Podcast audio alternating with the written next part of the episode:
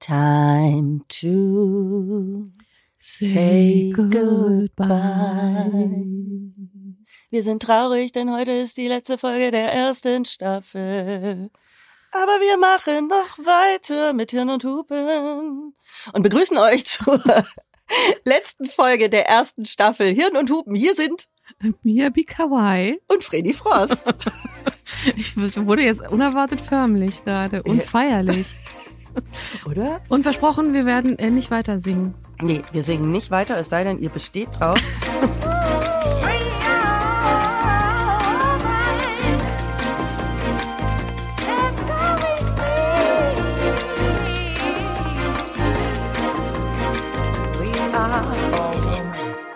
Hirn und Hupen. Bevor wir heute mit der Community-Folge, ihr wisst, das ist immer eine unserer Lieblingsfolgen, eigentlich ist jede Folge Lieblingsfolge, egal. Bevor wir damit loslegen, wollen wir Danke sagen für diesen unfassbaren Ritt, den wir jetzt in der ersten Staffel zusammen vorgelegt haben. Legt man einen Ritt vor? Ich, hingelegt haben. haben Hinge wir, einen, hin, wir haben einen Ritt hingelegt. Hingelegt haben.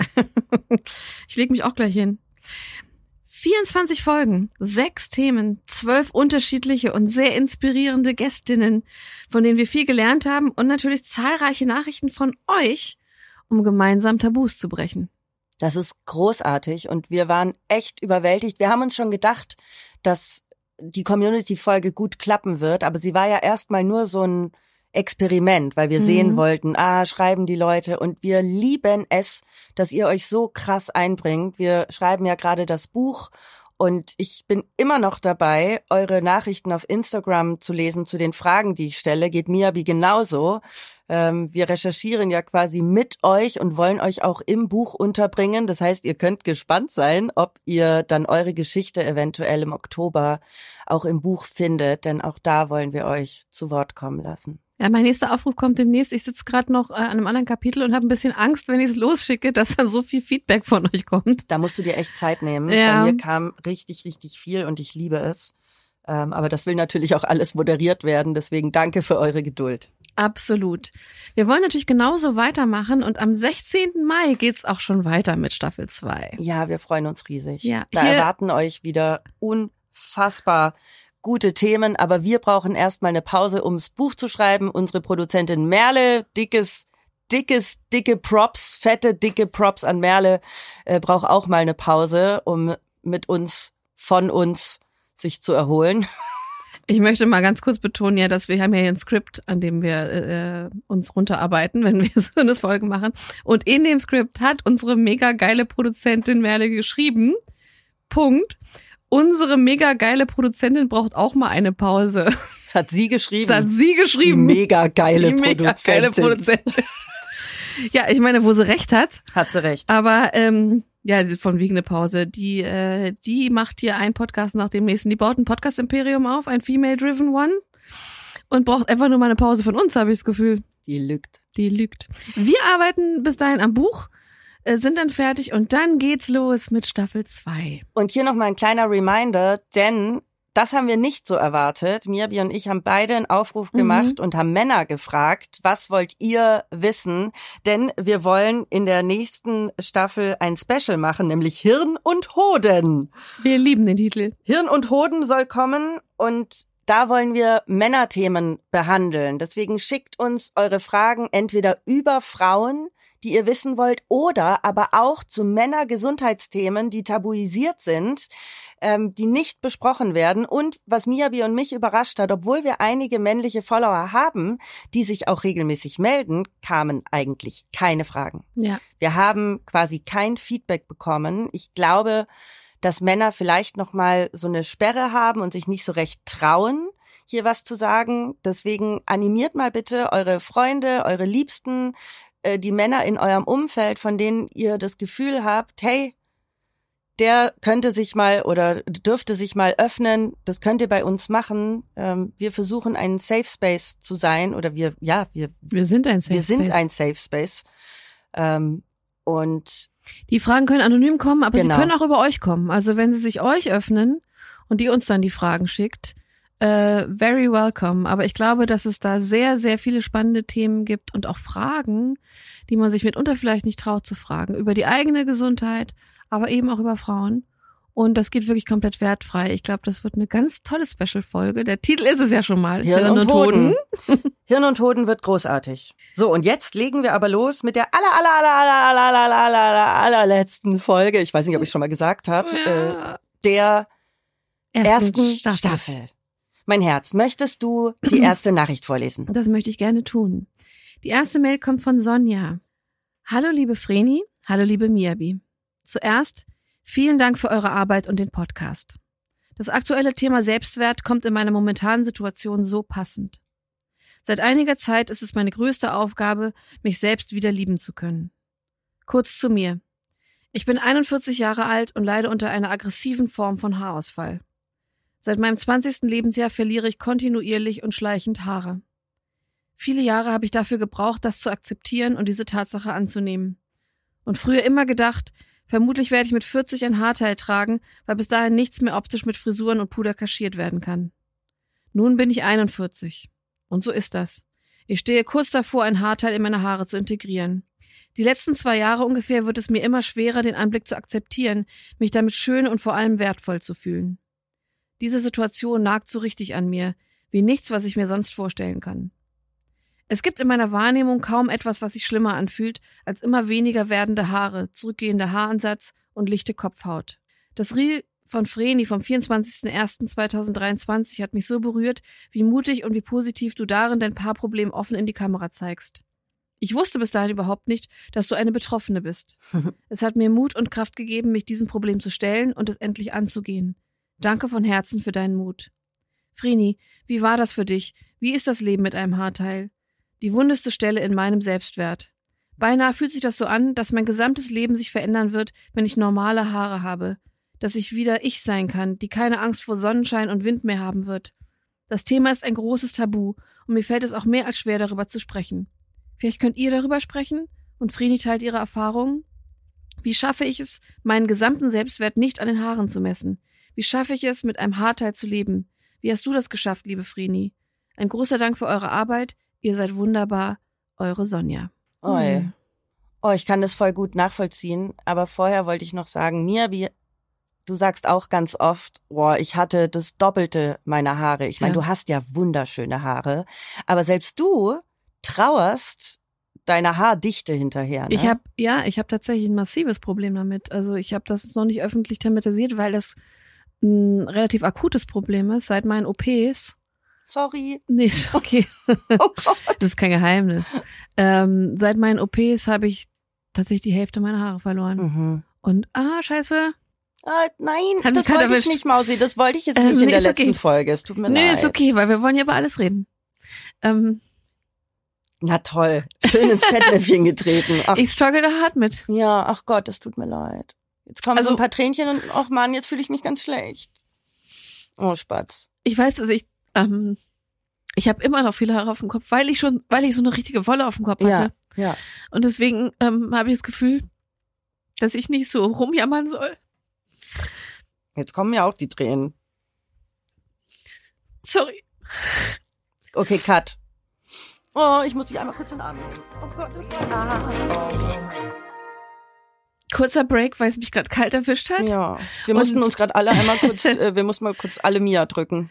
Ja, äh, ist aber irgendwie auch, ist schmerzhaft, aber irgendwie befreiend. Und ich glaube, äh, jetzt auch tatsächlich für alle Beteiligten unerwartet was. Mich jetzt kalt erwischt, aber ich glaube, dass auch mit deiner Mail, liebe Sonja, äh, die ging ja an Vreni und ihre Geschichte. Und ähm, tatsächlich habe ich mich, äh, Vreni meinte gerade, ich wusste gar nicht, wie sehr dich das trifft.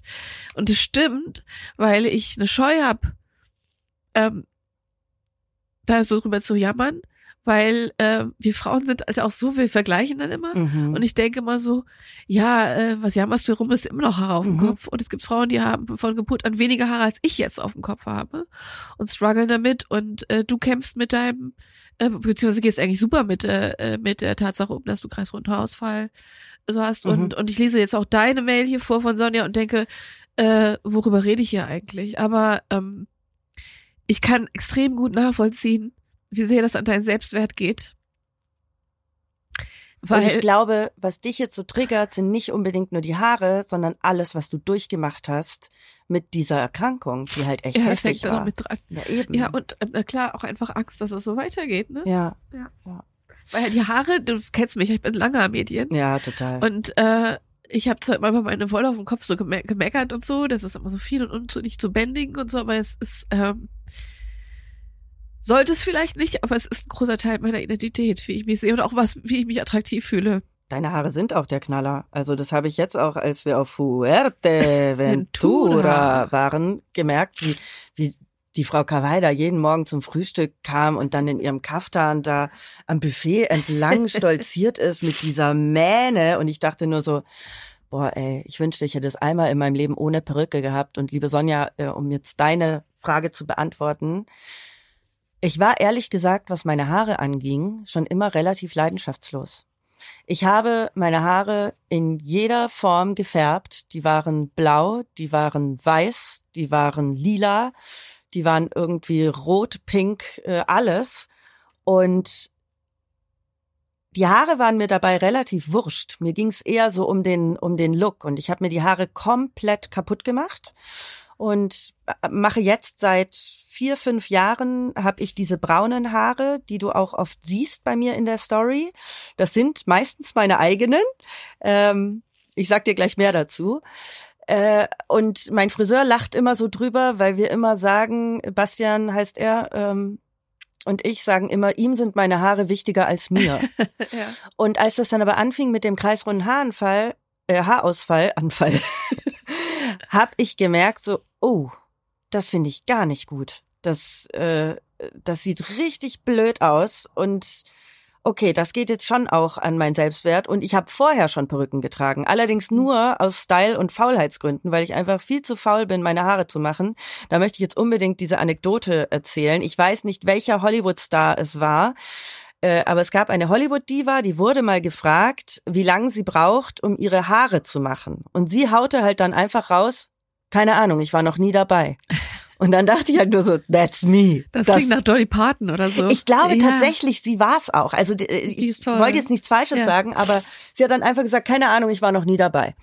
Und das bin ich. Das bin ich so ein bisschen. Ich würde meine Haare gern abgeben und dann setze ich sie auf den Kopf und dann ist alles gut. So. Äh, Sonja, keine Angst vor Haarteilen. Ich habe zum Beispiel, also mein erstes Haarteil war eine Perücke, das ist diese ganz lange Perücke, die ich habe mit unfassbar vielen Haaren und da fühle ich mich tatsächlich, wenn ich die aufhab, habe ich so dieses Gefühl von, ich bin mega sexy. Und dieses Gefühl kenne ich ja eigentlich nicht. Ich bezeichne Mhm. mich selbst ja nicht als sexy, haben wir in der Staffel Ja. schon gelernt. Aber wenn ich diese Haare anhab, denke ich so, alter Hallöchen. Die hast du auch auf dem Hirn- und Hubencover. Die habe ich auch auf dem Hirn- und Hupencover Mhm. an, genau. Dann habe ich eine Perücke, die ist quasi, sind meine Haare, aber mit Pony und halt in kürzer. Die ist auch ein bisschen leichter, die kann ich leichter tragen. Die schwere Perücke funktioniert echt nur für so ein paar Stunden. Die kann ich nicht den ganzen Mhm. Tag tragen, da raste ich aus.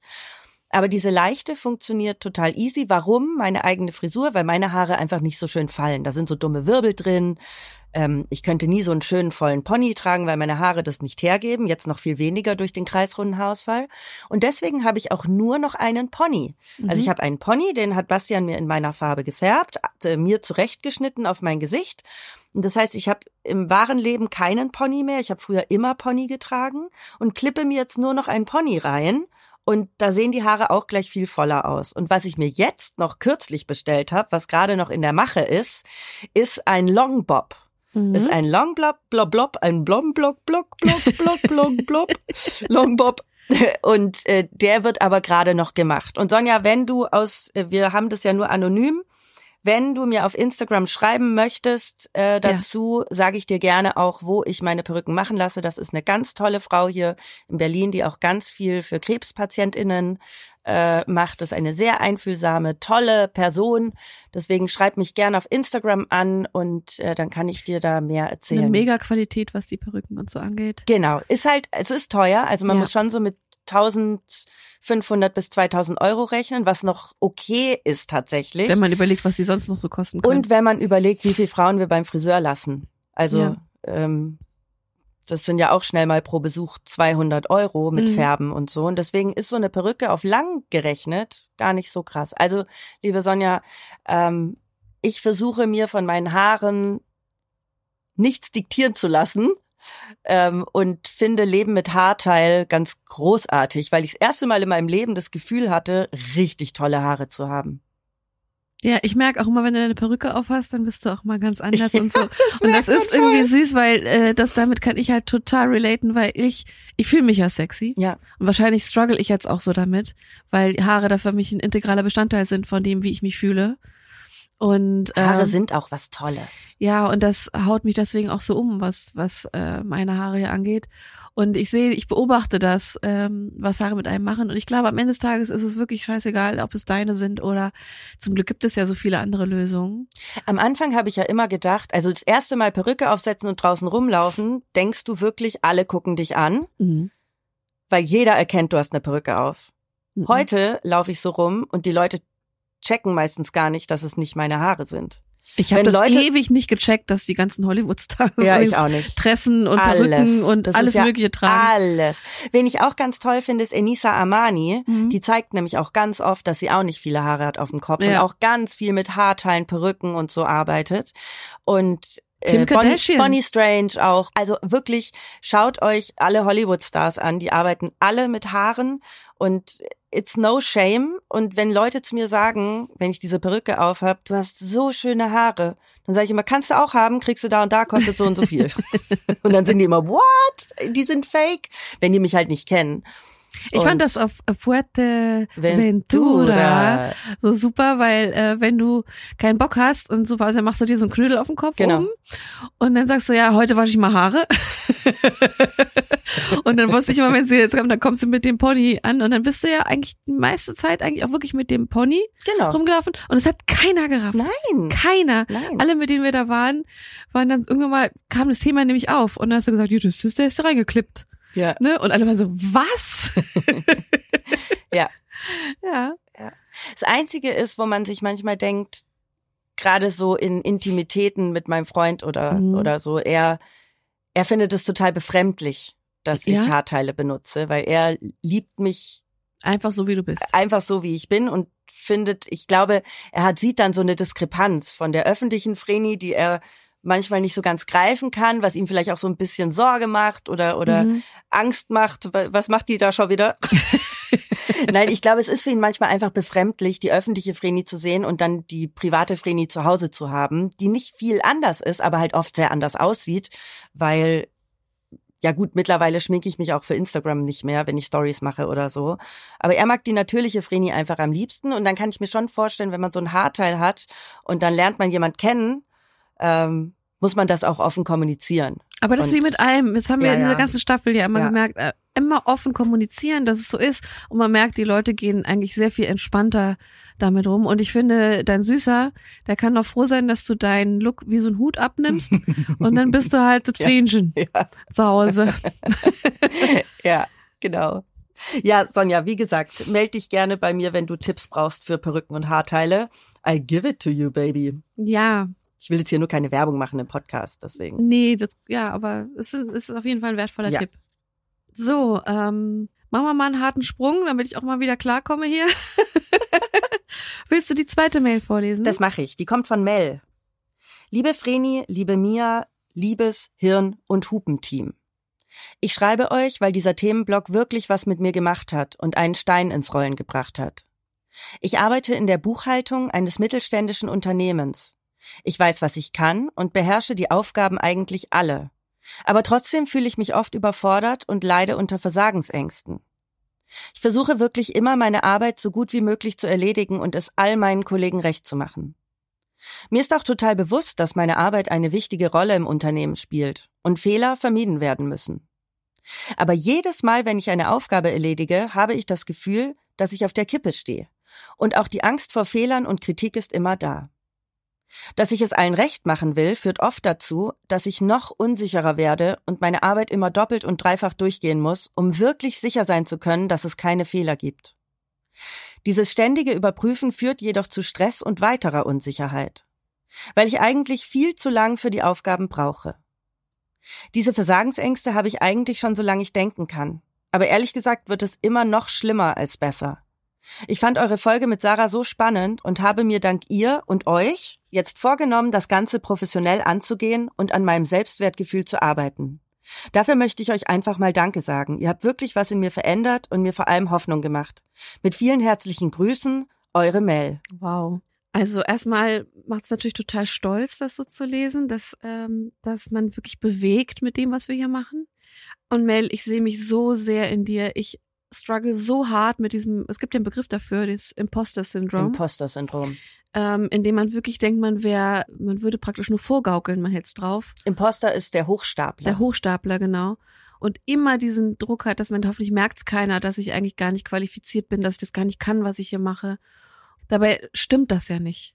Und man ist einfach nicht selbstsicher genug mit den eigenen Talenten, mit dem eigenen Können und so und stellt das eigene Licht unter den Scheffel, sagt man das? Ja. Ja, kehrt das unter den Scheffel, ne? Und ähm, ich struggle damit so hart. Man ähm, kehrt das Licht unter den Scheffel. Ich liebe es. Kehr mal das Licht weg. Kehr das mal weg. Ja. Ähm, ja, weil ich, äh, ich, das haben wir in der letzten Folge mit Sarah halt gehabt, ich bin so streng mit mir. Ich versuche das immer nicht so zu verbalisieren, weil ich das eigentlich, ich will das gar nicht so im Raum stehen haben, diesen Elefanten und denk, und äh, habe ja auch meinen Weg, wie ich damit umgehe. Äh, ich krieg's auch nicht ganz weg. Ich weiß aber zum Beispiel, dass ich, wir haben, wir schreiben ja gerade ein Buch, ne? Ich wollte es gerade ansprechen. Ja. Und ähm, ich, ich, kann, ich kann nicht ändern, wie es ist. Ich habe auch meine letzten zwei Bücher so geschrieben, dass ich, Ich freue mich schon drauf. dass ich dann kurz vor Deadline durchdrehe, ausraste, die Nächte durchschreibe, heulend Heulend. und dann irgendwie fertig werde. Mhm. Und danach Ich stelle mich schon drauf ein, innerlich. ja. Und danach ist dann auch wieder gut. Mhm. Äh, und ich dann aber jedes Mal denke, warum bist du so? Ich weiß noch, wie es beim letzten Buch war. Mhm. Alter Falter, du bist auf dem Zahnfleisch gegangen. Ich war, Damals war ich ja wenigstens nur äh, Support Woman. Diesmal sitze ich mit im Boot. Ich Mhm. werde für uns paddeln, my dear. Ich werde richtig paddeln. Du darfst mich zu, nee, ich wollte gerade sagen, Tag und Nacht anrufen. Nee, du darfst mich tagsüber anrufen und heulen. ich kann dich auch nachts anrufen, da würde nicht viel Da bringen, da bist du halt im nur nicht Koma. Ja, genau. ja, das, ähm, Tolle Freundin. Ruf mich Mhm. Tag und Nacht an. Nur nachts gehe ich nicht ran. Ja, aber habe ich ja eine Ansage. Das, ich, ich weiß einfach, ich, ich habe jahrelang hart damit gestruggelt, dass ich gedacht habe, warum bin ich so? Mhm. Und ich kann es tatsächlich nicht ändern. Mhm. Das Einzige, womit ich nicht in dem Moment dann, aber so grundsätzlich meinen Frieden mit habe, ist, dass es so ist. Und dass und das ist, das ist aber Geschissenkrieger Ja. am Ende des Tages und dass es tatsächlich nicht schlecht ist, was Ja. ich mache. Und dass auch viele andere Dinge, die ich mache, nicht schlecht sind, weil ich habe zum Beispiel das Selbstbewusstsein, dass ich weiß, was ich kann und jetzt nicht denke, ich kann nichts, ich bin schlecht und so sowas, aber ich denke, das musst du vernünftiger lösen und besser hinkriegen, du musst organisierter sein, du musst fleißiger sein und dann immer denke, warum bist du so faul oder warum und ich fühle mich manchmal wie gelähmt und so und äh, und mich dann so ganz klein mache und schlecht mache und irgendwie immer das Gefühl habe, ich rutsche immer noch so durch, weil ich zum Glück nicht schlecht bin, ich bin gut, ja und denke aber, wie, wie großartig könntest du sein, wenn du dich mal auf deinen Arsch setzen würdest. Es geht halt einfach nicht. Das hat meine Mutter immer so genervt an mir. Mhm, das hast du Beim erzählt. Abi. Das hab, ja, das habe ich im Ja. ersten, in der ersten Folge Mhm. jetzt Selbstwert erzählt. Ja, ich glaube schon. Ja, ja, genau. Was ich aber toll finde, Mel, ist, dass du es angehst. Das Ja. könnte schon mal der erste Selbstwertboost sein, denn äh, dich mit dem Thema auseinanderzusetzen, das ist ja das, wofür wir ständig plädieren. Arbeitet an euch. Es tut weh, es ist ätzend, äh, aber es Ja. ist auch so schön, was dabei rauskommt. Und Mel, da sind wir so ein bisschen im selben Boot, denn ich weiß nicht, ob ihr euch erinnert, wir haben ja unseren Themenblock gehabt zu sexueller Unlust Mhm. und da habe ich gesagt, ich würde gerne eine Sexualtherapie machen, um mich selber besser kennenzulernen und meine Probleme anzugehen. Und morgen habe ich meine erste Stunde und Ja. bin total gespannt und darüber lest ihr dann im Buch. Und ich bin sehr stolz auf bin dich. voll aufgeregt und weiß auch gar nicht, was da auf mich zukommt. Kriege jetzt gerade so ein bisschen Gänsehaut. Aber Mel, wir gehen dann beide unsere Themen jetzt an und ähm, bin gespannt. Also ich werde euch berichten. Ich finde das genau das auch toll, Mel. Ich finde, aus deiner Mail äh, höre ich ja heraus, wie sehr du dich schon selbst betrachtest und wie sehr du dich mit deinem Problem auseinandersetzt und weißt, dass es einfach in dir ist und du das jetzt angehen willst. Und wenn wir den Impuls liefern konnten, dass du jetzt sagst, so ich gehe das jetzt an, professionell. Da sind wir Riesenfans von. Mhm. Es wird extrem spannend, was Frini aus ihrer Sexualtherapie rauszieht. Mhm. Und ich fänd's unheimlich toll, von dir nochmal Feedback zu bekommen, Mel, wie es dir denn geht, wenn du äh, Oh mit ja. professioneller Hilfe daran arbeitest. Und ähm, ich glaube nämlich auch, dass es ein Riesenboost wird. Und das kenne ich auch von meinem Problem. Das liegt ja in uns. Und das kann man angehen. Ja, großartig. Ja, ich finde es Ich äh, freue mich riesig für dich. sehr Mel. bestärkend, das Ja. zu lesen. So, wir lesen weiter. Miabi, magst du die nächste Mail vorlesen? Unbedingt. Die dritte Mail kommt von Renata. Liebe Vreni, liebe Miabi. Lange habe ich immer nur zugehört, dachte mir jedes Mal, ich könnte auch was zum Thema schreiben und irgendwie habe ich es dann doch nicht gemacht. Jetzt muss es aber mal raus. Als erstes vielen riesigen Dank für diesen tollen Podcast. Es ist jedes Mal so heilsam zuzuhören, mitzuweinen und mitzulachen. Ja, das kannst du heute auch wieder machen. Wollte ich gerade auch sagen. Gleich vorneweg möchte ich eine Triggerwarnung zu den Themen Essstörung, Selbstverletzung und seelischem und körperlichen Missbrauch aussprechen. Das ist super. Mhm. Vielen Dank. Danke. Mein Selbstwert war früher so ziemlich der niedrigste, den man sich vorstellen kann. Ich bin mit einer Mutter aufgewachsen, der ich nie gut genug war. Selbst wenn ich eine Eins nach Hause gebracht habe, war das höchstens selbstverständlich. Feel this. Sogar an meinen Geschenken an sie wurde herumgemäkelt, was daran noch verbesserungswürdig sei. An was auch immer ich mich freute, sie konnte es mit einem einzigen Satz zunichte machen. So weit, dass ich mich sogar für meine Freude schämte. Dazu kommt, dass meine Mutter sich, als ich noch ein Kleinkind war, einer Glaubensgemeinschaft, aka beknackte Sekte, angeschlossen hat. Welche das ist, möchte ich nicht sagen. Diese war der Meinung, dass der Körper nur eine lästige Hülle sei, die gefälligst zu funktionieren hat. Psychoterror war an der Tagesordnung. Ich habe schon früh begriffen, dass das Bullshit ist, konnte aber nicht entfliehen, es war zu gefährlich, etwas dagegen zu sagen. Alles war in eine Hülle aus Schweigen und Angst gepackt. Ich wusste nur, dass ich anders bin, wir anders leben und habe mich dafür geschämt. Von außen hat keiner wirklich gecheckt, was abgeht. Die Schuld für mein Anderssein bekam ich, das komische Kind. Ich wurde gemobbt, was das Zeug hält, sogar von den Lehrern. Als ich 16 war, habe ich etwas zugenommen, weil ich angefangen habe, abends vor dem Fernseher meine Leere mit Essen zu füllen. Wohlgemerkt, ich habe damals bei einer Körpergröße von 1,75 Meter von circa 52 auf 55 Kilo zugenommen. Ein bisschen Bauchschweck quoll dann über meine enge Jeans, was meine Mutter den Anlass gab, in einem ekligen Ton zu kommentieren, dass ich ja zugenommen hatte. Das war der Kickstart in meine Essstörung. Ich habe gehungert und in der Schule endlich mal Komplimente fürs Abnehmen bekommen. Lange hält man Hungern aber nicht durch, und schließlich schlitterte ich in einen Teufelskreis aus Hunger, Essanfällen und Erbrechen. Ich habe meinen ganzen Lebensfrust in mich reingefressen und wieder ausgekotzt und mich unfassbar für meinen Körper geschämt. Ich habe ihn wirklich gehasst, so sehr, dass ich auf ihn eingeschlagen habe, bis ich blaue Flecken hatte. Und nicht nur meinen Körper habe ich gehasst, eigentlich alles an mir. Ich habe mich für den dümmsten, hässlichsten und minderwertigsten Menschen der Welt gehalten. Und mich auch so behandelt, auch mit all meinem Denken. Ich habe mich für jeden noch so kleinen Fehler selbst beleidigt und fertig gemacht. Wenn jemand scheiße zu mir war, dachte ich mir, zu Recht, und habe selbst noch mal eins draufgelegt. Meine Beziehungen waren auch völlig toxisch. Der Gipfel war ein narzisstischer Ex, der mir, nachdem ich Schluss gemacht habe, eines Abends die Kleider vom Leib riss, mich in die Ecke warf und mir mit Vergewaltigung drohte. Ich wimmerte und heulte nur noch und gab mir selbst die Schuld. Das ging so bis Ende 20. Dann habe ich ganz langsam etwas Selbstwert entwickelt, da ich endlich mal positiveren Menschen begegnet bin, die mich mochten. Den Kontakt zu meiner Mutter habe ich komplett abgebrochen, um mich selbst zu schützen. Jetzt bin ich 38. Vor einigen Jahren habe ich schmerzlich begriffen, dass ich allein für den Rest meines Lebens verantwortlich bin. Es war ein schmerzhafter Schlag, aber auch ein genauso befreiender. Bis dato war ich der Überzeugung, dass aus mir nie etwas werden kann, weil ich dies, das und jenes erlebt habe. Das Leben macht eine krasse Wendung, wenn man es endlich mal richtig verstanden hat. Ja, die Dinge, die ich erlebt habe, waren schlimm, aber was ich am Ende daraus mache, ist allein meine Wahl. Ich kann da sitzen, mich selbst mitleiden und mich damit rausreden, deswegen ja nichts tun zu können, weil ich meine Vergangenheit nicht ändern kann. Oder ich sehe das Scheiß ins Auge, stehe auf, gebe mir selbst wirklich die Empathie und das ehrliche Verständnis, das ich brauche, und kümmere mich endlich um mich selbst. Denn niemand sonst kann das. Niemand sonst ist für mich verantwortlich. Ich bin jetzt erwachsen und keiner hat mehr objektiv Macht über mich. Ich entscheide, wen ich in mein Leben lasse. Wenn heute jemand scheiße zu mir ist, kickt mich das zwar immer noch manchmal im ersten Moment, aber ich kann das reflektiert hinterfragen. Klar gibt es immer noch blöde Tage, aber mein Wert ist nicht mehr so sehr von anderen abhängig. Und es gibt Tage, an denen ich wirklich zufrieden, glücklich und stolz bin.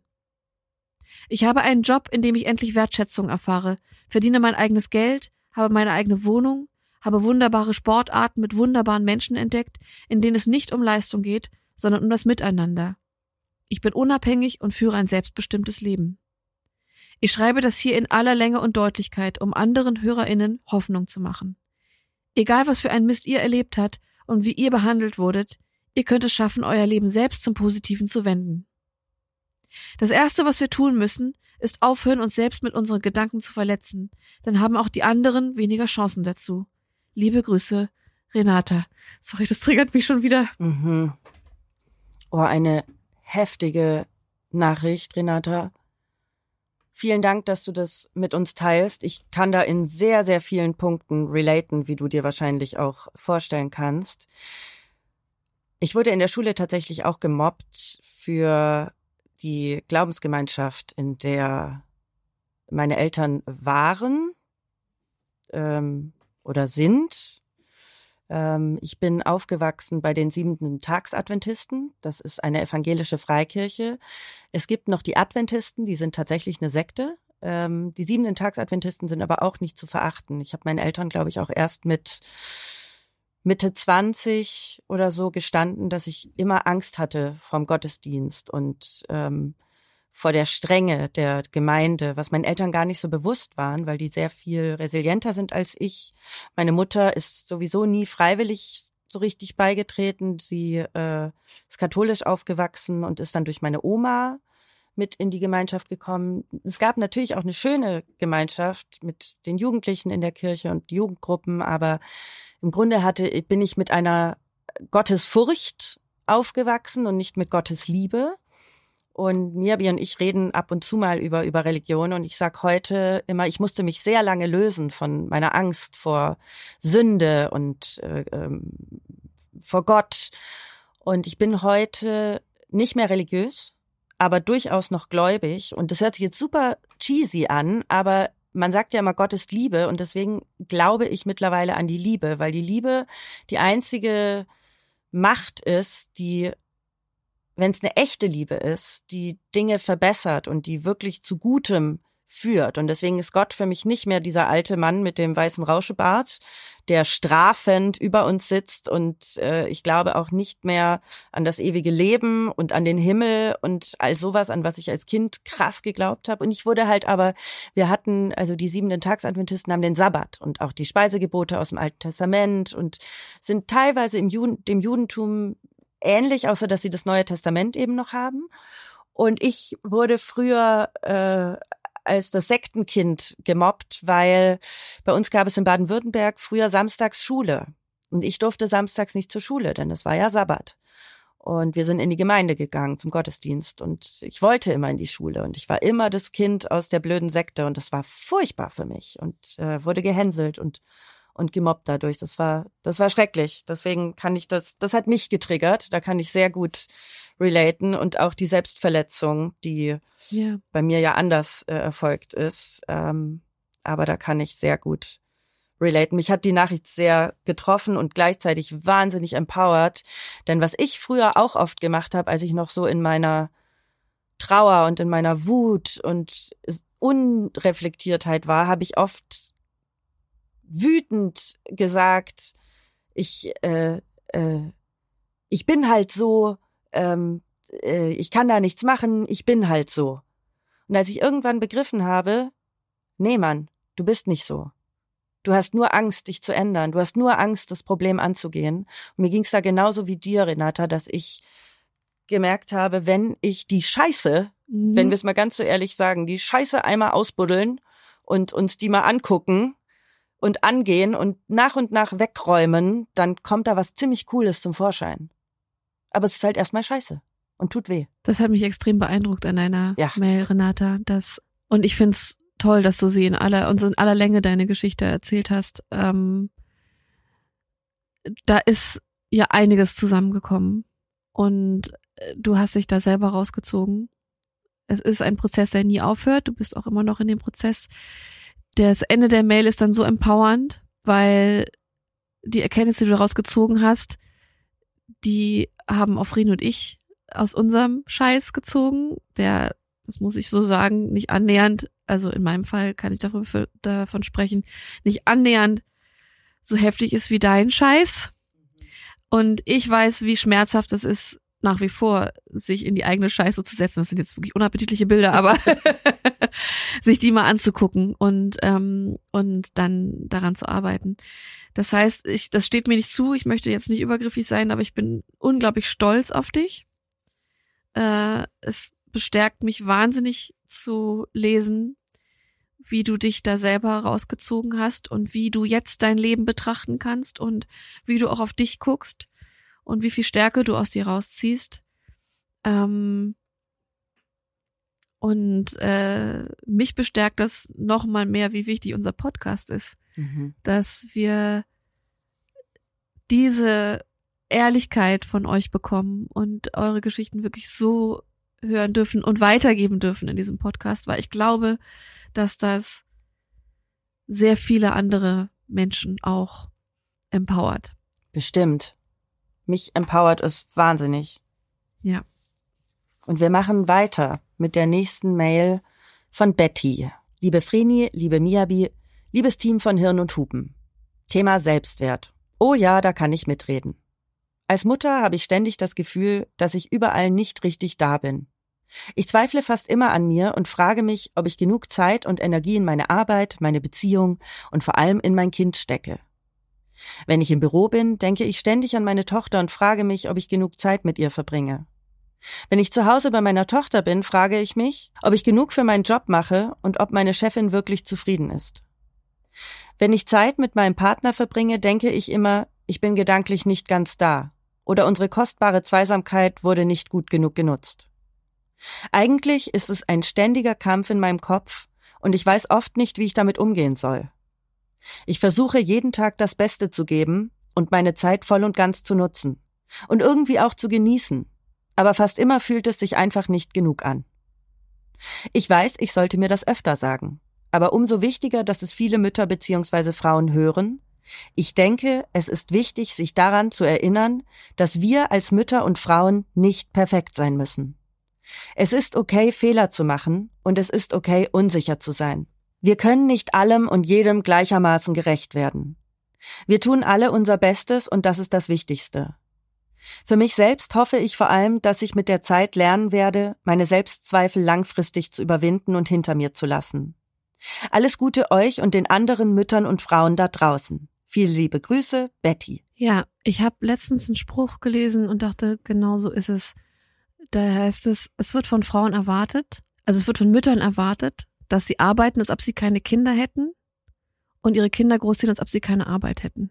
Und das ist doch wirklich die Krux. Weil das ist ja nicht so. Du bist Mutter und berufstätig und das hat einen Impact auf das, was du tust. Und deswegen ist es aber nicht beides irgendwie nur so halb oder nicht gut genug, sondern dieser Standard, an dem Mütter gemessen werden, ist einfach falsch. Du kannst nicht jemanden äh, an etwas messen, der jetzt zum Beispiel kinderfrei ist. Und das betrifft nicht nur Mutterschaft, aber da natürlich auch im Speziellen, dass wir immer das Gefühl haben, wir sind nicht gut genug, weil die Standards vollkommen utopisch sind. Du bist als Mensch, als Mutter nicht im Büro die perfekte Arbeitskraft und als Mutter bist du auch eben sehr viel mehr als nur Mutter. Und du hast jedes verdammte Recht darauf, mehr als das zu sein. Und ähm, bei der, beim Thema Mutterschaft kann ich jetzt natürlich nicht relaten. Ich kann nur mitempfinden. Aber ich kenne diesen Struggle so sehr, dass du nicht im Hier und Jetzt bist und eigentlich nicht genießen kannst, wo du gerade bist und was du gerade machst, weil du denkst, irgendwo anders fehlt jetzt diese Zeit oder mein Einsatz oder ähm, dafür, dass ich das jetzt mache, geht irgendwas anderes nicht. Wirklich im Hier und Jetzt zu sein und sich das zuzugestehen. Und äh, ich hatte gestern so einen Einbruch, als es mir nicht gut ging, dass ich dachte, ich schaffe das alles nicht, was gerade von mir erwartet wird. Ich konnte gerade noch nicht mal mehr E-Mails beantworten mit äh, Fragen und habe wirklich gedacht, ich werde den Ansprüchen nicht gerecht. Wir sind so hart mit uns, gerade wir Frauen, aber wir sind so hart mit uns und denken, wir werden einfach an Ansprüchen nicht gerecht. Aber da einfach mal zu sagen, nee, das darf jetzt mal sein. Ich darf jetzt mal schwach sein. Ich darf jetzt mal nicht genügen. Ich muss jetzt nicht allen Ansprüchen genügen. Das fällt mir immer noch wahnsinnig schwer und ich glaube, das fällt uns Frauen und wahrscheinlich uns Menschen wahnsinnig schwer. Ich glaube, ähm, gerade als Mutter ist es nochmal eine ganz andere ganz Herausforderung. Anders. Ich schreibe in unserem Buch das Kapitel über Mutterschaft, mhm. also auch Geburt, ähm, Stillen, Wochenbett. Und mir fällt es wahnsinnig schwer, weil ich es ja nicht erfahren habe. Und deswegen mhm. habe ich auf Instagram um Nachrichten gebeten. Und auch da wird mir so oft gespiegelt, wie schwer es ist, als Mutter den Ansprüchen von außen zu genügen. Man ist nie richtig. Man wird für alles geschämt, was man irgendwie macht. Ob und egal, man, was man tut. Ja, ne? egal, was ja. man tut. Ob man stillt, ob man nicht stillt, ob man zu lange stillt, ob man zu kurz stillt. Ob man zu früh arbeiten geht, ob man gar nicht arbeiten geht, ob man zu spät arbeiten geht, wie viel man arbeitet. Ob man schnell wieder abnimmt, äh, ob man schnell wieder Sex hat. Und das alles versuche ich im Buch unterzubringen mhm. mit ganz vielen Nachrichten. Also das Kapitel werde ich sehr mit Input von außen füllen, weil der echt sehr wertvoll ist. Ja. Und deswegen danke, dass du alle nochmal ermutigst, liebe Betty. Ähm, du hast da absolut recht. Total. Wir machen weiter mit Mail Nummer vier von Mara. Hallo, ihr beiden. Ich habe mich noch nie zu Wort bei öffentlichen Diskussionen gemeldet, aber heute möchte ich gern etwas beitragen. Zunächst danke für euren Podcast. Ich habe mich in allen Folgen bisher wiedergefunden. Egal ob Regretting Motherhood, Body Shaming oder all die anderen Themen. Ich finde mich wieder und hänge an euren Lippen. Das Thema Selbstwertgefühl beschäftigt mich schon immer. Es fasziniert mich von jeher, wie Situationen oder Personen oder das eigene Umfeld Einfluss auf mich und mein Selbstwertgefühl haben. Gern würde ich mich davon freisprechen, aber das wäre nicht die Wahrheit. Von himmelhoch jauchzend bis zu Tode betrübt beherrsche ich die komplette Klaviatur des Selbstwertgefühls. Neben den körperlichen oder optischen Empfindungen von vermeintlichen Makeln und Unzulänglichkeiten bin ich leider sehr empfänglich für externe Bewertungen meiner Person. Seit meiner Schulzeit verfolgt mich zum Beispiel der Satz einer Lehrerin, die meinte, du bist dumm, du wirst nie einen Abschluss schaffen. Pff, sorry. Krass, ne? Mittlerweile bin ich 35 Jahre alt und habe diesen Satz immer noch im Ohr und ertappe mich dabei, wie ich Entscheidungen hinterfrage, aus Angst, ich könnte wirklich dumm sein. Ganz objektiv bin ich das nicht. Ich habe entgegen der Prognose ein Abitur abgelegt, eine Ausbildung zur Krankenschwester abgeschlossen und habe nun sogar erfolgreich Medizin studiert und darf mich Ärztin nennen. Freundeskreis und Arbeitskolleginnen würden mich vermutlich mit anderen, stärkeren und selbstbewussteren Attributen beschreiben. Mich selbst hat dieser Satz jedoch nachhaltig geprägt und ist noch immer präsent. Ich hoffe, euer Podcast und auch der allgegenwärtige Wandel der Kommunikation zu mehr Wertschätzung und Achtsamkeit im Umgang mit Worten führen dazu, dass Selbstwert kein Kampf mehr ist, sondern ein allgegenwärtiges Gefühl wird. Liebe Grüße, Mara. Boah, wie ich es einfach hasse, wenn Menschen anderen Menschen sagen, wie sie sind. Das war ja bei mir damals, mhm. habe ich ja auch erzählt, der Satz, ja, tut uns leid, Vreni, du passt leider nicht in die Modebranche mit Anfang 20. Und solche Sätze hängen einem einfach ewig nach. Ja, und egal, ob man äh, sogar weiß, dass das so nicht stimmt oder man hat es auch das Gegenteil bewiesen oder äh, man wusste sogar in dem Moment schon, dass das Quatsch ist. Ähm, diese, diese Sätze, die, die wird man nicht los. Das ist verrückt. Also ich hatte auch, ich hatte eine Biologielehrerin, Frau Beusterin, ich nenne sie jetzt einfach mal beim Herzliche Namen. Grüße. Herzliche Grüße. die hat mich äh, in der Schulzeit so gemacht. Ich war ähm, schon immer sehr modisch outgoing und habe so mit 15, glaube ich, äh, so angefangen, mich also so richtig zu schminken. Nicht so mal so ein kleiner äh, blauer Wimperntuschenunfall so, sondern ich habe mir halt krasse Cat-Eyes geschminkt und äh, schon eher extremer und bin dann so im Spitzen-BH mit zerlöcherten Jeans und so einem äh, in so einem Mesh-Top in die Schule gegangen, wo ich mich heute noch frage, äh, dass man mich so hat gehen lassen. In aller Unschuld, weil ich Madonna und andere Bands und, und, und Popstars toll fand und dachte, das ist halt so ein Look und äh, gar nicht kapiert habe, ob das jetzt nicht vielleicht ein bisschen heftig ist und mich halt so gesehen habe. Und eigentlich war ich ja so behütet und so gesegnet, dass ich sowohl von meinen Eltern als auch in der Schule, das französische Gymnasium, das eigentlich sehr streng ist, mit einem strengen Direktor, der mich zum Glück geliebt hat, dass ich das so konnte. Aber Frau Beusterin hat das anscheinend getriggert. Und die hat mich dann im Unterricht an die Tafel gerufen, was bei Biologieunterricht kaum, kaum Sinn gemacht hat, nur mich dahinzustellen und dann so vor der ganzen Klasse zu sagen, was haben Sie da eigentlich wieder an? Oh wow. Und das französische Gymnasium, muss man dazu sagen, in Berlin ist im Tiergarten in der Derflinger Straße und das ist eine Parallel, also eine Kreuz mit der Kurfürstenstraße und da war früher der Babystrich. genau. Das heißt, die jungen äh, Nutten. Und äh, sie hat immer gesagt, ja, also das ist ja ganz klar, wo ihr Weg hinführt und so. Nicht besonders weit von hier, ne, und, zur nächsten Straße. Wow. Und ich konnte mich da eigentlich kaum wehren. Ich hatte aber zum Glück immer einen tollen Freundeskreis und einen tollen Klassenverbund. Und wenn die sich jetzt auch nicht öffentlich so, also sofort offen äh, Widerspruch gegeben haben, haben sie das halt einfach abgelehnt, was sie gesagt hat und mich da doch sehr aufgefangen. Und ich hatte jahrelang Fantasien davon, wie ich, äh, sobald ich meinen Abschluss habe, dann habe ich immer gedacht, dann habe ich davon geträumt, ich habe davon fantasiert, Frau Beusterin ins Gesicht zu schlagen. Also so eine Ohrfeige. Mhm. Jahre später habe ich die Frau wieder getroffen und habe gesehen, dass es so eine traurige alte Frau ist, die auch immer so von ihrer Tochter gesprochen hat, wie toll ihre Tochter ist. Die, da war ich dann weiter zum Glück, um zu verstehen, was die mit sich selber ausmacht. Und da war jegliche Wut und Aggression verflogen. Ich habe sie irgendwie gesehen, dachte sie so, sie arme Kreatur. Aber nichtsdestotrotz kommt dieses leise Stimmchen immer noch mal hoch und sagt so, ich bewerte dann so manchmal, ich bin ja sehr, sehr selbstbewusst in meinem Style und mit meinem Körper mittlerweile, dass ich so, dass ich so meinen eigenen Slut-Level habe Mhm. und so denke, hm, da höre ich Frau Beustrin ganz leise. Und zum Glück denke ich dann immer, ja, fuck it, ne? Ja. Meine Titten sind da, um hergezeigt zu werden. Aber ähm, ich würde gerne die Stimme gar nicht hören. Aber Mhm. das, das geht nicht. ah, Moment, geht nicht, gibt's nicht. Vielleicht in fünf Jahren, wer weiß. Ja, vielleicht. Aber ich meine, immerhin höre ich sie jetzt mittlerweile so mit so einem dicken Mittelfinger und denk so, ja, nö. Ähm, also, Wenn ich dich ärgern will in Zukunft, schicke ich dir Sprachnachrichten mit. Hallo, hier ist Frau Beusterin. Pack die Titten aus. ich Oh, da freue ich mich jetzt schon drauf. ah, bisschen Psycho. Mia, wie weiß ja, ich kann sowas äh, äh, bis zur Unendlichkeit treiben, wenn Ja. ich irgendwas lustig finde. Deswegen, ja, freu dich drauf. Jetzt Ja. ich was Neues. Schön. Eine Vor Steilvorlage für Psycho-Frähnchen. Love it. Aber Mara, ähm, Ja. ich glaube, viele von uns kennen solche Situationen. Und was mir dazu nur einfällt, ist ähnlich das, was Miabi gesagt hat. Nämlich, dass Menschen, die solche Äußerungen treffen, oftmals selbst sehr mit sich arbeiten sollten und das Mhm. vielleicht noch gar nicht so richtig checken. Aber dass wir leider solchen Situationen ausgesetzt sind, oftmals in sehr jungen Jahren, in denen wir noch gar nicht wissen, wie wir damit umgehen Ja. oder wie das Innere so richtig funktioniert. Da lernen wir uns ja gerade erstmal richtig kennen. So, also ich war 30, als ich erstmal gecheckt habe, ach geil, es geht ja auch anders. Ja, frappierend, ne? Du bist Ärztin mittlerweile, Mara.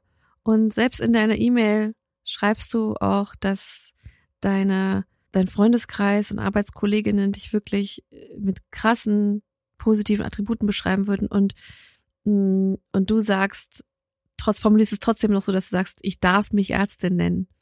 Du darfst dich nicht nur so nennen, du bist eine. Und ähm, ich fühle das so hart. Ähm, du hast echt was gewuppt und trotzdem hängt dieser Satz nach. Ich glaube, das ist zutiefst menschlich. Ich fühle da mit dir, aber wir müssen da in, in unsere eigene Stärke rein und äh, dürfen diesen Menschen nicht diese Macht über uns geben. Aber hallo, Wollen wir noch eine Mail? eine haben wir noch. Mhm. Das ist die letzte. In der aller, aller, aller, aller, allerletzten Folge der ersten Staffel. Weiß nicht, ob ich schon mal gesagt habe. Aber jetzt kommt heute die letzte Mail, die unsere Redaktion ausgewählt hat, von Nadine. Hallo liebe Mia und hallo liebe Vreni. Danke, danke, danke, ihr verändert was mit eurem Podcast. Ich will mich kurz halten. Ich weiß nicht, ob ihr schon mal was vom Sorry-Syndrom gehört habt, aber ich hab's auf jeden Fall. Ich bin sozusagen ein Paradebeispiel dafür. Ich fühle mich immer schuldig und entschuldige mich, egal in welcher Situation, für alles und jeden. Für Gefühle, für Missverständnisse, für Fehler anderer und sogar für mein eigenes Sein. Ich entschuldige mich, aber nicht, weil ich glaube, dass andere das von mir erwarten, sondern weil ich glaube, wirklich schuld zu sein. Zum Glück hat mein Ex-Freund, inzwischen mein bester Freund, mich irgendwann darauf aufmerksam gemacht. Inzwischen mache ich eine Therapie. Denn würde ich die nicht machen, würde mein Selbstbewusstsein ganz sicher immer kleiner werden. Wie in meinem Fall auch, liegt das oft an der Erziehung, indem man als Kind mehr als üblich dazu aufgefordert wird, sich zu entschuldigen. Mir wurde sehr oft das Gefühl vermittelt, schuld zu sein. Aber meine Eltern waren mit mir auch besonders streng. Als ältestes Kind ist das ja leider fast immer so. Meine zwei Geschwister sind auf jeden Fall besser davon gekommen. Sie haben ein gesundes Selbstwertgefühl, würde ich sagen. Und dann zählen da auch noch Verlustängste mit rein. Ich habe länger hin und her überlegt, ob ich euch schreibe, aber ihr macht so wichtige Arbeit und wenn ich einen Beitrag dazu leisten kann und anderen Betroffenen dadurch vielleicht jetzt die Augen öffne, dann ist es das doch wert. Alles Gute euch, eure Nadine. Ja, danke fürs Öffnen. Es ist allemal wert. Wusstest du, dass es das Sorry-Syndrom wirklich gibt? Nee, wusste ich nicht. Aber ich habe einen meiner besten Freunde, der entschuldigt sich so oft. Ist das ein Asiate? Nee. Das ist nämlich ein ganz krass asiatisches Problem. Das du kennst doch einen meiner besten Freunde. Ja, dann weiß ich nicht. naja, der ist fast Asiate. Also nicht genetisch, aber. Ja, aber im, im, im Geiste, ja. das stimmt.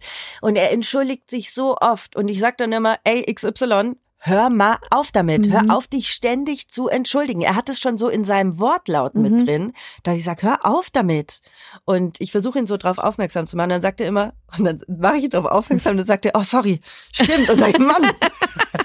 ja klar, aber das ist natürlich die, die Reaktion, die man dann hat. Ah ja, entschuldige, ja. tut mir leid. Äh, hast recht. Ja. Aber es ist so witzig in dem Moment, weil es so paradox ist. Und ich denke mir immer, du musst dich nicht für diesen Gedanken entschuldigen. Das ist ein valider Gedanke, den du äußern ja. darfst. Hör auf, dich dafür zu entschuldigen.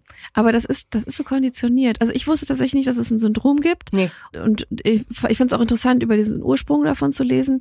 Ich kenne diese Konditionierung aus dem asiatischen Raum, also spezifisch japanischen Raum.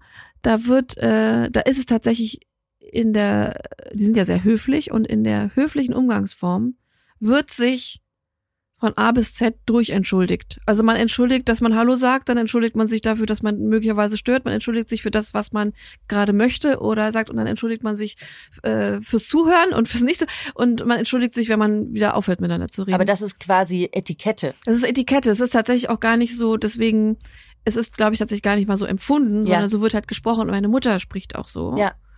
Und äh, ich habe das teilweise übernommen, bis ich irgendwann gedacht habe, was ist also, was soll ja. denn das eigentlich?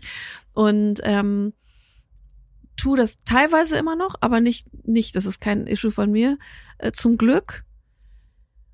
Ich habe aber auch einmal gelernt, als ich gemerkt habe für mich, dass ich ähm, auch so, wenn ich E-Mails schreibe oder wenn ich um was bitte, gerade im, im, im beruflichen Bereich und so, dann auch immer nochmal äh, noch so höflich bitte und mich entschuldige für meine Bitte und so. Und dann habe ich gedacht, nee, das lasse ich jetzt mal bleiben, weil äh, ich muss mich nicht dafür entschuldigen. Es ist valide, dass ich diese Bitte äußere. Oder es ist noch nicht mal eine Bitte, sondern ein Auftrag. Und ich störe auch nicht, wenn ich schreibe. Und ähm, ersetze Entschuldigung ganz ähm, oft und viel mit Danke. Genau. Also ich sage so, äh, danke, dass du auf mich gewartet hast oder danke, äh, dass du das und das tust oder so. Und äh, das hat mich, und ich habe das Sorry-Syndrom nicht, schon sehr viel weitergebracht. Also Entschuldigung durch durch Dankbarkeit zu entsetzen. Wobei Nadine ja wirklich denkt, dass sie Schuld hat. Eben, das fand, deswegen meine ich, dieses und das Syndrom ist so krass. spannend. Es ist keine Floskel oder sagen wir mal ein konditionierter Umgang, den ich glaube auch viele Frauen haben, dass man sich entschuldigt für irgendwas. Und ich denke, man soll sich auch nie für seine Gefühle entschuldigen, sondern nur für Fehler, die man macht. Denn Entschuldigung ist ja valide. Also wenn du was verkackt hast, dann äh, entschuldige Geil, dich. ist heute unser Lieblingswort. Ja, voll.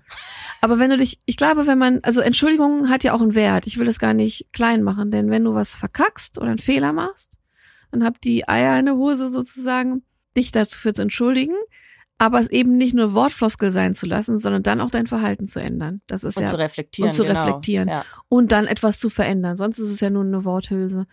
Ganz oft sind Entschuldigen und Worthülsen, dass man das ja eigentlich gar nicht meint, entschuldigen, sondern dass man das im Grunde so übernommen hat in der Sprache. Nur hier bei Nadine und deswegen Sorry Syndrom, was wirklich jetzt gerade noch in meinem Kopf sehr arbeitet, ist, dass man wirklich denkt, man ist schuld an allem und jedem. Und das ist schon heftig. Also Mhm. das scheint sie ja auch aus der Kindheit mitgebracht zu haben. Wie wird einem das so suggeriert, dass man wirklich Naja, wenn deine Eltern und dein Umfeld dir sagen, dass du Schuld hast und dich entschuldigen musst, ist das schon krass. Also Nadine, ich kann das schon verstehen, dass das irgendwie tief sitzt. das ist total. Was ich mir vorstellen könnte, was hilft, ist, auch wenn es sau anstrengend ist, vielleicht Situationen super achtsam zu durchgehen Mhm. und dann im Kopf zu analysieren und zu merken, Moment, ich habe gar nicht Schuld, wenn man das Ganze objektiv betrachtet. Ist super anstrengend. Ich bin auch jemand, der lebt dann lieber eine Weile weiter mit, mhm. mit dem Leidensdruck. Aber ich könnte mir vorstellen, dass, dass das helfen kann, Situationen objektiv zu betrachten und von oben aus der po Vogelperspektive. Klauf. Klauf. Auf der Vogelperspektive zu merken, okay, objektiv gesehen bin ich gar nicht schuld. Vielleicht hilft das ja. in kleinen Schritten, das zu bearbeiten. Und Nadine, du sagst ja auch selber, du hast einen besten Freund, deinen Ex-Freund, der dir da hilft und du machst auch Therapie. Also mein kleiner Küchenpsychologie-Ansatz mit der Achtsamkeit, lass ihn, äh, vergiss es einfach. Was, nee, wer, also, wer, wer bin ich hier zu, zu belehren? Das macht eine Therapeutin äh, besser als ich. Aber das war nur so ein, so ein kleiner Das ist Gedanke, aber keine ich Belehrung. Ich meine, äh, Nadine schreibt uns ja auch, was ich ja toll finde, um zu bestärken, ja, genau. was sie auch total tut. Genau. Und gerade auch bei mir äh, setzt sie gerade wieder ja, neue ich mich auch Gedanken. Ja! Siehst du? Was ich zum Thema Schuld äh, nochmal so in den Raum werfen würde, weil ähm, ich hatte das gerade in Beziehungen ganz oft, ne, dass es umgeht, wer ist schuld und so. Ich habe irgendwann für mich festgestellt, dass das zu 99 Prozent in allen Diskussionen oder, oder Issues, die es gibt, überhaupt nicht der Punkt ist. Mhm. Und so gehe ich jetzt zum Beispiel Dinge auch an. Mich interessiert eigentlich nicht, wer schuld ist. Und es ist auch scheißegal bei dem Problem. Also, was welches Problem auch immer hat, die Schuldfrage, wenn du so willst, ist mal eine der, der letzten Fragen, die man da eigentlich stellt, sondern es gibt ein Problem und das wollen wir gelöst haben. Wir sind aneinander geraten, weswegen auch immer. Und dann sollten wir uns doch mal bitte um das Problem kümmern und nicht darum, wer da jetzt zuerst was falsch gemacht hat oder was gesagt hat und was den anderen verletzt hat, weil das tatsächlich eigentlich nie wirklich von Interesse ist, sondern das eigentliche Problem. Und dann geht's immer darum, wer die Schuld hat und wer hat was zuerst gesagt und wer hat was, wo ich denke, halten wir uns doch nicht mit dem Shit auf, sondern ist doch egal jetzt, wer Schuld hatte. Oder gibt's da überhaupt eine Schuld? Weil es vielleicht zwei Gefühle gibt, die da jetzt aufeinandertreffen, sondern lass uns mal um, das, um den Real Shit kümmern. Mich hat das extrem befreit, mich nicht mehr aufzuhalten mit, das war jetzt dein Fehler und das äh, und weil das machst du immer und sonst irgendwas, sondern zu sagen, okay, das Problem ist aber der Müll muss runter. Jetzt mal blöd formuliert, ja? und nicht, dass wer macht das immer falsch und ich mache immer das, sondern wie kriegen wir das jetzt geregelt, dass dieser Müll runterkommt und wir beide damit leben können. Und das ist jetzt der Müll, das ist nur übertragen, aber das hilft mir immer sehr viel weiter mit Problemen, die ich habe. Da fällt mir direkt die offene Zahnpastatube ein. Mhm. Es geht nie darum, dass Nein. er jetzt die Zahnpastatube offen gelassen hat, sondern es geht ja viel tiefer. Die offene Zahnpastatube ist die oberste, oberste, oberste Spitze des Eisbergs. Und natürlich ist er schuld, wenn er sie offen lässt. Nein, aber was ich damit sagen möchte, er lässt sie übrigens nicht offen. Ähm, nur ein Beispiel. Was ich damit sagen will, ist, da ist ja ein Subtext drunter und Nee, also bei der Zahnpastatube muss ich mal sagen.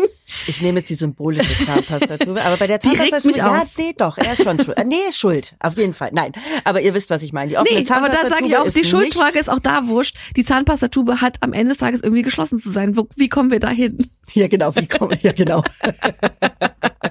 da gibt's noch ein paar Zwischenschritte und mhm. dann ist die auch zu, aber ihr wisst, was ich meine. Ja. Jetzt habe ich eh den Faden verloren. Du wolltest sagen, dass es einen Subtext gibt. Gibt es auch. Aber ich glaube, äh, da geht es ja jetzt um Streitpunkte. Und bestimmt gibt es auch, wenn man sich immer selber die Schuld gibt, äh, den Subtext. Aber ich glaube, also ich will jetzt auch nicht küchenpsychologisch hier äh, rumdoktern. Äh, also vor allen Dingen speziell nicht bei dir, Nadine, weil du gehst es ja an. Aber ich glaube, dass es wahnsinnig hilft, diese Schuldfrage einfach mal beiseite zu kicken und mal an den Kern zu gehen. Denn dann kriegst du Scheiß geregelt. Weil bei dieser, bei dieser Schuldfrage, selbst wenn man irgendwann so ist, er sagt, okay, ich akzeptiere, dass ich schuld bin oder dass du schuld warst, denke ich, ja, da sind wir ja immer noch nicht weiter. Jetzt haben wir einmal die Schuldfrage geklärt, aber das Problem ist ja immer noch da. Oder guter Punkt. das Ding. Sehr guter und Punkt. Und darum geht's doch eigentlich. Es geht ums Problem und nicht um die Schuld. Natürlich gibt es Situationen, in denen die Schuld eindeutig klar ist, aber auch da gibt es ein Problem, was gelöst werden muss. Ja, aber ich nehme jetzt mal ein Beispiel, zum Beispiel Fremdgehen. Ja. ja? da gibt's, da wird, da wird sich geschieden und getrennt und und ich weiß nicht was gemacht oder im Bestfall so eine Therapie äh, dann angegangen oder so. Aber es wird sich unendlich darum gedreht, dass derjenige, der fremdgegangen ist, schuld ist. Und der kriegt den Blame und, und, und, und ist der Böse oder die Böse und so, wo ich so denke, ja, aber das Fremdgehen, sagen wir doch mal ganz ehrlich, ist doch nur ein Symptom von einem anderen Problem. Und egal, ob jetzt Scheidung oder Trennung oder äh, wir arbeiten daran, die, die Entscheidung ist, der Punkt, dass der, er oder sie schuld ist, ist das Uninteressanteste an der ganzen Sache. Da sitzt der Schmerz. Und deswegen gibt man Schuld. Aber das Problem ist doch, er oder sie ist fremdgegangen. Wir haben irgendwie ein Problem in unserer Beziehung. Und daran müssen wir arbeiten. Und selbst wenn die Entscheidung dann Trennung ist, ist es dann nicht, ja, wir haben uns äh, getrennt, weil äh, er ist fremdgegangen, sie ist fremdgegangen, wo ich immer denke, ja, aber wenn ich das höre, denke ich, ja, da hört das, da fängt das Problem, also das hört doch damit nicht auf. Genau. Ne? Wobei Fremdgehen ja oft auch genutzt wird, um ein Problem einfach, dass man sagt, ich will dieses Problem nicht lösen. Ja, aber das wäre dann ja der Punkt, über den man Genau, sprechen müsste. Genau. Aber du hast recht. Also Ne? natürlich ist es scheiße Es ist und scheiße. es ist verletzend, aber ähm, und wenn es der Weg raus ist aus Genau. einer Beziehung, ist das genau das Problem, über das man, das man dann klären muss. aber du hast recht, man trennt sich nicht, weil jemand fremd geht, sondern man trennt sich aus anderen Gründen. ja, und man trennt sich, wenn man sich entscheidet, sich dann zu trennen, nicht weil er oder sie schuld ist, Ja. sondern weil man was nicht angucken will oder weil man diese Beziehung eigentlich nicht mehr will. Oder, oder, oder. So, Ähm, Frau Kabay. So, Wer ist denn jetzt eigentlich schuld, dass diese Staffel jetzt vorbei ist? ganz klar Merle. Ich finde auch, unsere Produzentin Merle, die geile Produzentin Die Merle. einfach beschlossen hat, dass es nur 24 Folgen Ja. sind pro Staffel. Ja, hat sie alleine beschlossen. Hat sie ganz Hatten alleine- nichts mit Nichts. zu tun. Hatten wir gar kein Mitspracherecht. Nee. Nee. Äh, äh, nee. Aber wir, hör auf da hinten aus dem, aus dem Backstage. Genau, du bist schuld, wenn das, wenn man dich jetzt da hinten hört. Wir haben das Problem natürlich gelöst, indem wir ab Mai wieder mit Staffel 2 an den Start gehen. Bis dahin werden wir ganz viel Energie tanken, ganz viel Buch schreiben und wir haben noch eine riesen Bitte an euch, denn lasst uns jetzt einen imaginären Stuhlkreis bilden mit euren Laptops auf dem Schoß und eine Feedbackrunde machen. Ja. Für die zweite Staffel. Sagt uns doch bitte mal, was Ihr dürft uns immer gerne sagen, was ihr gut findet, aber sagt uns doch gerne mal, was ihr nicht gut findet, was euch nervt, was ihr blöd findet. Was wir anders machen Labern sollen. wir zu viel? Wollt ihr mehr Inhalt? Weil Mirbi und ich hören öfter mal Podcasts und sind genervt, weil Mhm. dann plötzlich so viel Gelaber kommt, was nicht da reinpasst. Deswegen, wenn wir das nicht auf dem Schirm haben und schon zu blind sind dafür, bitte sagt uns, Leute, könnt ihr mal aufhören, ständig über was weiß ich was zu reden. Wir haben's jetzt gecheckt. Kannst also, du mal aufhören zu heulen, Mia? ja, genau sowas. Ja, nervt mich auch tierisch. Naja, okay. Aber äh, sowas ist voll wertvoll Mhm. für uns. Und äh, da Ich kann nicht eh, versprechen, dass ich nicht beleidigt bin. Nein. Nein, aber dadurch, dass ihr eh so toll Kritik äußert, das hilft uns echt wahnsinnig, wenn ihr mal sagt, wir wünschen oder ihr sagt, wir wünschen uns das, könnt ihr Ja. nicht mal eine Kategorie einführen, so und so.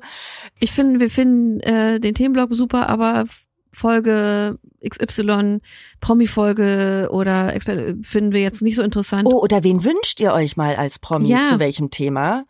Genau. Ähm, genau, also alles, was, was uns, Themen, die euch wünscht, Promis oder ExpertInnen zu dem Thema. Genau, alles, was uns besser machen kann und was dazu führt, dass ihr uns noch lieber hört, sagt uns das, weil wir wollen natürlich, dass ihr mit uns weiter diese Reise macht. Und Mhm. diese Reise funktioniert für uns so gut, besser, als wir es uns gewünscht hätten durch euer ganzes Feedback. Ähm, Nochmal zum Hintergrund. Wir finanzieren diesen Podcast komplett selbst. Ja. Und damit wir marktfähig bleiben, sind eure Bewertungen und auch das Teilen für uns wirklich sichern unseren Lebensunterhalt. Genau, es ist keine Ego-Nummer, vielleicht ein bisschen, aber ähm, es geht tatsächlich um unsere Existenz. Naja, Ihr wisst ja, wie es funktioniert, also nicht unsere generelle Existenz, aber die Existenz des Podcasts. die erste Staffel war jetzt viel Ego-Nummer, ähm, weil wir damit noch gar nicht so viel monetarisiert haben. Mhm. Ähm, aber das ist natürlich unser Ziel und da habt ihr einen großen Teil dran, denn wenn ihr uns nicht hört, können wir auch kein Geld verdienen, können wir den Podcast nicht machen. Ähm, nur damit ihr so ein bisschen das Hintergrundgeschäft des Podcasts versteht und warum wir immer dazu aufrufen, zu Mhm. bewerten und zu teilen, weil das natürlich dazu führt, dass Leute hier Werbung buchen und dass wir diesen tollen Podcast weitermachen können. Genau. Also unterstützt Hirn und Hupen, damit es weitergehen kann. Und im Bestfall, wir würden uns natürlich wünschen, dass wir nicht nur den Podcast finanzieren können, sondern dass wir auch was davon haben. Genau, Das, äh, das nehmen wir uns für Staffel 2 vor. genau, dass wir mit dem Podcast verdienen. Sehr Mhm. geil. Ich habe immer zu Mia gesagt, das ist wie ein bisschen früher beim Bloggen. Bei mir. Mhm. Da musste ich auch jahrelang erstmal arbeiten, bis ich davon leben konnte. Und so ähnlich sehe ich es jetzt auch mit dem Podcast. Ähm, um ganz transparent zu sein, mir und ich haben mit der ersten Staffel nichts verdient. Wir äh, finanzieren mit unserer Produzentin hier das Studio, ähm, Den das Cutter, Fotoshooting, den das Cutter, Alles. Sounddesign. Genau. Und mit der zweiten Staffel ist jetzt unser Vorhaben, wir wollen was verdienen. Das sieht sehr gut aus. Mhm. Und ähm, jetzt Wir haben wir lang genug äh, erklärt Ja. und um, um Mitleid Mitleid geheischt. Genau. So, hast du mal einen Euro? So fühle ich mich gerade. Ja, ist ein bisschen so. Genau. Also habt ihr mal einen Euro in Form von bitte teilen und bewerten. Tausend, tausend Dank. Und ähm, wir freuen uns riesig auf Staffel zwei mit euch. Ja, und auch tausend, tausend Dank, weil was wir in der ersten Staffel auf jeden Fall, wenn schon kein Geld, dann äh, ein unglaubliches Empowerment. Ja. Den Mut, Dinge anzuschauen, wo wir auch noch nicht so ganz genau hingeschaut haben, uns den Dingen zu stellen. Und da betone ich nochmal eure Nachrichten und eure Mails, den Horizont auch nochmal zu öffnen. Ich dachte immer, ich, ich bin gar nicht in meinem kleinen Mikrokosmos, aber ich habe teilweise wirklich keine Idee, keine Vorstellung davon, was, was äh, draußen in der Welt und mit euch so passiert und euch so bewegt. Und es tut so gut. Einerseits, weil es so verbindet, aber andererseits auch wirklich nochmal andere Welten aufzumachen und da so viel draus zu lernen. Und wenn es nur Demut und Dankbarkeit ist. Ich sag ja, wir sitzen alle eigentlich im imaginären Stuhlkreis. Ja, Nur wir haben halt meistens den Redestab. ja ihr Arm, ihr kommt nie dazu. Aber fühlt euch zumindest Außer in der Community. an den Händen gehalten. Genau, dafür gibt's die Community-Folge. Wir freuen uns riesig, dass ihr hier dabei seid bei Hirn und Hupen und wir hören uns ganz, ganz bald wieder. Ihr merkt, dass wir nicht aufhören wollen zu reden, weil dann die Staffel, die Staffel und die Folge vorbei sind. Aber wir machen's jetzt. Wir sehen uns, wir hören uns ganz, ganz bald wieder. Fühlt euch imaginär Umarmt. umarmt im Stuhlkreis. Ja. Und jetzt kriegt ihr den Redestab. Schreibt uns ganz dicke Küsse von Vreni. und mir.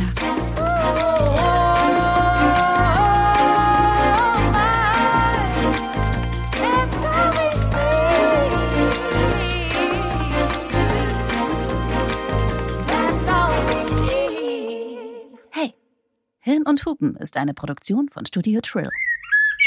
Oh. Nice. Ah.